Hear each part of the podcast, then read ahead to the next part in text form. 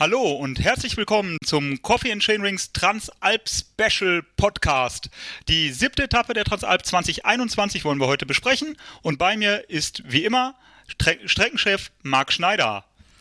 Hallo, ja, hallo, Marc. guten Abend. Hi. Die siebte Etappe steht auf dem Programm. Wir sind mittlerweile in Roncone angekommen und warten sehnsüchtig auf den Sprung ins kalte Nass in Riva. Aber du hast uns doch noch was dazwischen gebaut. Erzähl mal.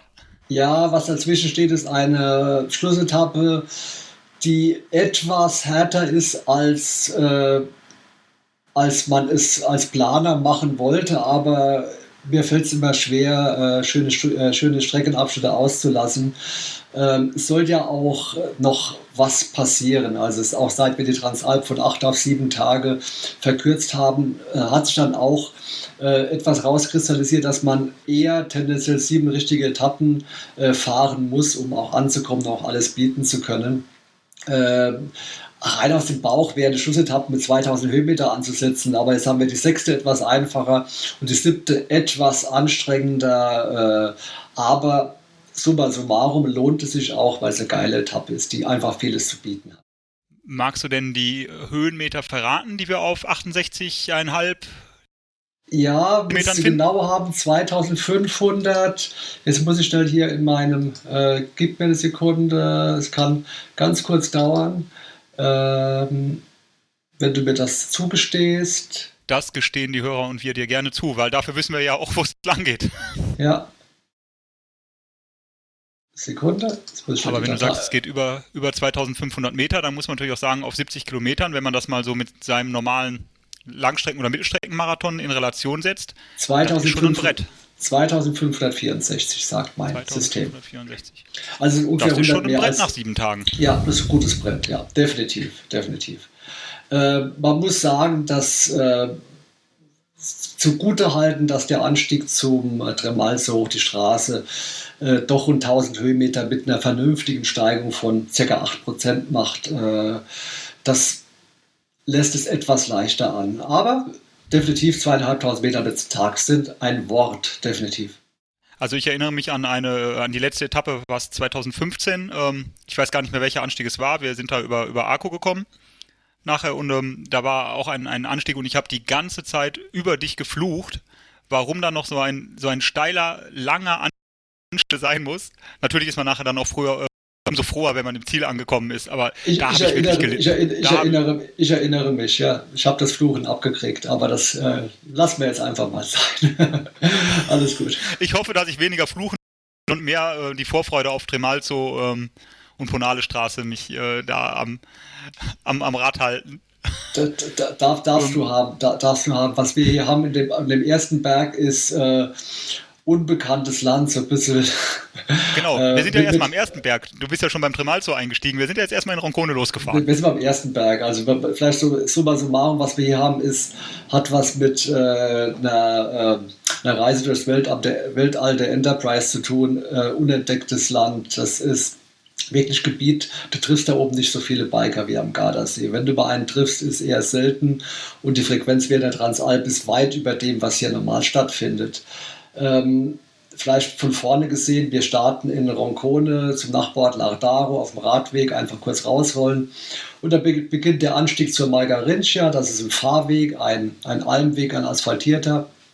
Ähm, fährt dann einfach auf der Talseite, das ist die, die dem Gardasee zugewandte Seite, die äh, östliche Seite hoch, klettert zur Margarincia und steigt dann in ein, in ein kleines Abenteuer ein hinüber, äh, ins Valle di Letro.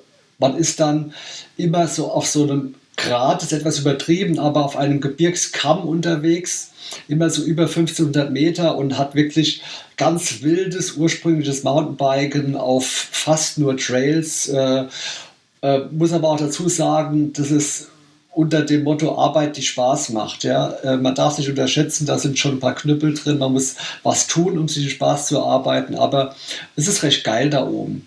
Äh, leider nach der Margarincia die ersten 150 Höhenmeter muss man schieben. Also das ist sehr Gut, dass du es ansprichst. Ich wollte schon ja. sagen, jetzt hat er uns das verheimlicht und, ähm, und kommt Nein. uns mit den geilen Trails, Nein. aber da ist noch ein gutes Stück schwarz eingezeichnet auf deinem Profil, ja. wie ich das hier sehe. Ist, ist schieben. Man muss auch ganz ehrlich sagen, von der ganzen Streckenplanung ist es der kürzeste Weg da hinüber ins äh, Valle di äh, Letro mit vielen, vielen Vorteilen für die Transalp, auch für uns als Organisatoren. Ähm, ich sage immer so aus Spaßeshalber, äh, hol die Kinder von der Straße. Ja? Also das ist wirklich auch äh, äh, der Fall hier. Du bist halt kaum noch äh, irgendwo in einem Verkehr, sondern bist einfach weg. Die Transalp findet weg in, in der Natur statt, äh, weg vom Straßenverkehr. Das ist da oben der Fall. Das ist der kürzeste Weg rüber ins äh, Val di Letro. Es ist sehr wild. Es ist anspruchsvoll, aber es ist auch geil. Wenn man da diese Passage nach der Margarincia überlebt hat, muss einfach hochbuckeln, ja, äh, beginnt dieser Weg am Kamm entlang äh, über die Bocca Ciubella zum Passo Chobo. Ich komme noch etwas detaillierter drauf. Äh, ja, es ist auch ein Weg, der immer wieder kleine Schnapper drin hat, der wirklich nicht rhythmisch ist, wo es mal ein paar Meter Sackestein aufgeht, aber es ist wirklich äh, Natur pur äh, hinüber zur Boccacciumella schon mal. Du siehst da auch kurz davor ist nochmal so ein Schnapper von ein paar Höhenmetern, der auch nochmal Saft zieht und äh, auch nach der Boccacciumella der, der Forstschotterweg da hinaufführt. Was dann kommt zu Passo Chobo, ist ein sehr schöner Part, äh, ein Trail, teilweise schmal, manchmal fast wie ein schmaler Waldweg, ein bisschen breiter, schön zu fahren hinüber zu Passo Chobo bis wir schließlich äh, zum Sentiero dei Funamboli kommen. Übersetzt heißt das tatsächlich der Seiltänzer Trail. Äh, ist ein sehr schmaler, handtuchbreiter Weg mit Wurzeln drin, spaßig zu fahren, äh, wirklich auch am, am Kamm entlang. Man sieht dann schon Richtung äh, Val di Letro rüber.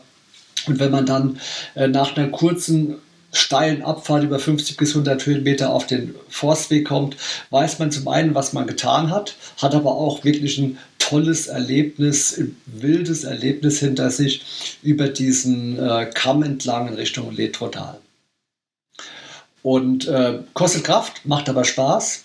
Und es beginnt eine Abfahrt hinunter, äh, erstmal Schotterweg, dann asphaltierter Weg im Wald hinunter nach Tiano di Sopra Sagen wir mal so, wenn, wenn du ähm, am, am Tremalzo-Anstieg anfängst, dann weißt du spätestens, ähm, ob du dich vorher genug geschont hast, um die siebte Etappe noch durchstehen zu können nach diesem Einstieg.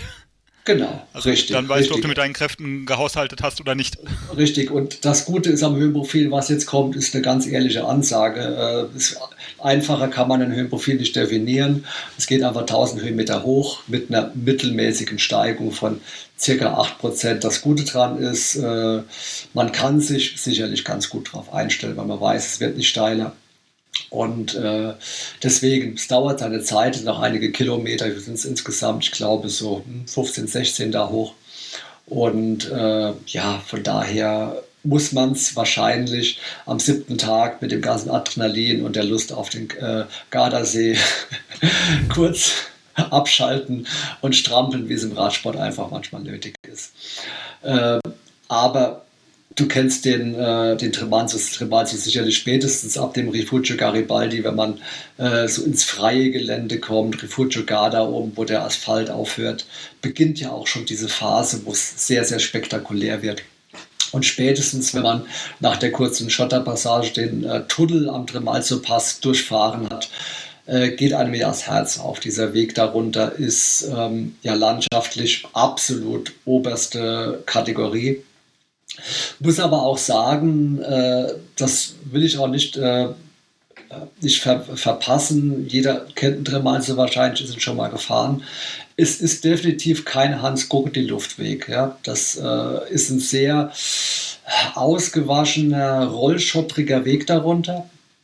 Und äh, man sollte vermeiden, in flotter Fahrt äh, meinen zu müssen, äh, dass Panorama in vollen Zügen zu genießen. Das funktioniert nicht. Das ist leider die Krux daran, dass es da oben hammergeil ist, wunderschön die Ausblicke, aber der Weg dennoch, äh, obwohl es nur ein Schotterweg ist, volle Konzentration erfordert, weil er doch äh, rollschottrig ist.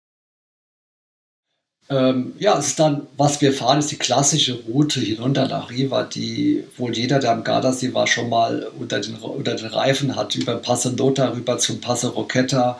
Ist wunderschön, nicht mehr so anstrengend. Man rollt darüber in einem immer besser werdenden Panorama. Irgendwann kommt sogar der, der Gardasee raus. Auf 1000 Metern sieht man runter äh, oder 1000 Meter weiter unten sieht man den Gardasee. Da geht einem das Herz auf. Auch da gilt, Leute nicht den Tag vor dem Abend loben, nicht vor dem Ziel die Konzentration fallen lassen, weil der letzte Abfahrt vom Passo Roqueta zur Malga Palaer ist ein Trail, der es in sich hat. Und zwar sieht er so aus, dass er meistens gut fahrbar ist, aber in der Mitte ein sehr, sehr fieses Stück drin hat. Äh, verblockt, ähm, wild, ein guter Fahrer fährt's aber man sollte sich nicht über, überfordern, vor allem am letzten Tag lieber mal die paar Meter noch schieben oder gehen, wenn man sich, sich nicht traut äh, und da sicher runterkommen, weil nämlich dann nach dieser Abfahrt bei der Maiga Palaer werden wir die Zeit nehmen. Äh, von dieser Etappe wird die Zeitnahme sein, weil es keinen Sinn macht, äh, über die Ponale nach Riva zu rauschen und dann ist es auch egal, ob man da oben oder in Pregasina die Zeit nimmt. Der Platz bietet sich ab. Das heißt, das heißt na, ja. Ja, ähm, das heißt aber auch für die jenseits von uns Hobbyfahrern, ähm, wenn es da noch wirklich um was geht in der Gesamtwertung auch, in der Elite, ja. Ja. Ähm, dass es da äh, richtig ähm, rasseln wird, den Trail runter und dass es richtig spektakulär, aber auch vielleicht ein bisschen gefährlich werden kann, oder? Ich kenne die Fahrer, die vorne fahren, die sind technisch sehr, sehr versiert. Wir werden natürlich auch markieren da den, den, den Trail. Ähm, aber es wird ja dann nicht so, dass, nicht so sein, dass jemand versuchen wird oder im Trail überholen kann. Wenn die zusammen sind im Trail, wird es dann am Schluss äh, zum Zielsprint kommen können. Also das ähm, ist dann auch ähm, so der Fall. Ja, also es ist äh, ein Trail, der den guter Mountainbiker auch durchfährt. Wer sehr sicher kleine Absätze und felsige Passagen fahren kann, fährt es auch durch. Wer da ein bisschen unsicher ist, muss dieses mittlere Stück, wie gesagt, wir reden nicht von dem ganzen Trail, wir, wir reden von, dem, von der mittleren Passage. Da muss er einfach vorsichtig sein und äh, seine, mit seinen Fahrkünsten haushalten. Das äh, ist einfach so sozusagen, genau. Ja, nach der Malga Palaer ist dann das Schaulaufen über Pregastina vorbei. Äh, Natürlich der Blick äh, zum Gardasee schon gigantisch und die Ponale äh, steht eh für sich, der Blick darunter. Ich gehe mal ganz stark davon aus, dass da, dass man viele Teilnehmer am Rand stehen sehen wird, mit dem Handy gezückten Bilder machen. Also da kann man davon ausgehen. Ja, das ist diese Schlussetappe, die wirklich auch alles drin hat, was, was so eine Transalp ausmacht. Vom, von der Anstrengung, sie ist hochsportlich, sie ist wild, technisch anspruchsvoll, sie hat Hammer-Panoramen drin. Äh, ja, tolle Etappe, absolut. Äh, aber wie gesagt, Konzentration bis Riva del Garda, das ist ganz klar angesagt. Aber dafür auch ein würdiger Abschluss. Würdig ist definitiv, ja. definitiv, ja. Ja. Definitiv. ja, schön. Und dann springen wir alle in den See und freuen uns und ähm, gehen uns ein Eis essen in der Flora oder so und ähm, so schaut's genießen die, aus, ja. So schaut's aus. Und, und genießen das Geschaffte und ähm, ich, freuen uns, dass ich, wir dann die. Ich sag nur Pistazieneis in der Flora, also das mal als Geheimtipp, gell? Ja, danke für diesen Insider-Tipp. genau. okay. Marc, danke für die Zeit, die du dir genommen hast, mit uns diese Etappen vorzubesprechen. Ich hoffe, dass viele, viele, viele, viele viele Teilnehmer daraus profitieren werden und von deinen Insiderkenntnissen und ähm, diejenigen, die das nicht im Vorfeld eines Rennens oder des, der Transalp hören werden, vielleicht dadurch auch Lust bekommen, einfach teilzunehmen. Ähm, ich habe auf jeden Fall jetzt schon Lust bekommen, sofort loszufahren. Es ist noch kurz hin, aber nicht zu lang. Vielen Dank, Marc. Ja, danke euch. Ja, liebe Zuhörer, das war unsere äh, Transalp-Etappenvorschau, die letzte und siebte Folge. Ich hoffe, euch hat Spaß gemacht, ihr profitiert davon und wir sehen uns spätestens am Gardasee. Bis dann, euer Coffee Shamings Team, euer Tim. Tschö.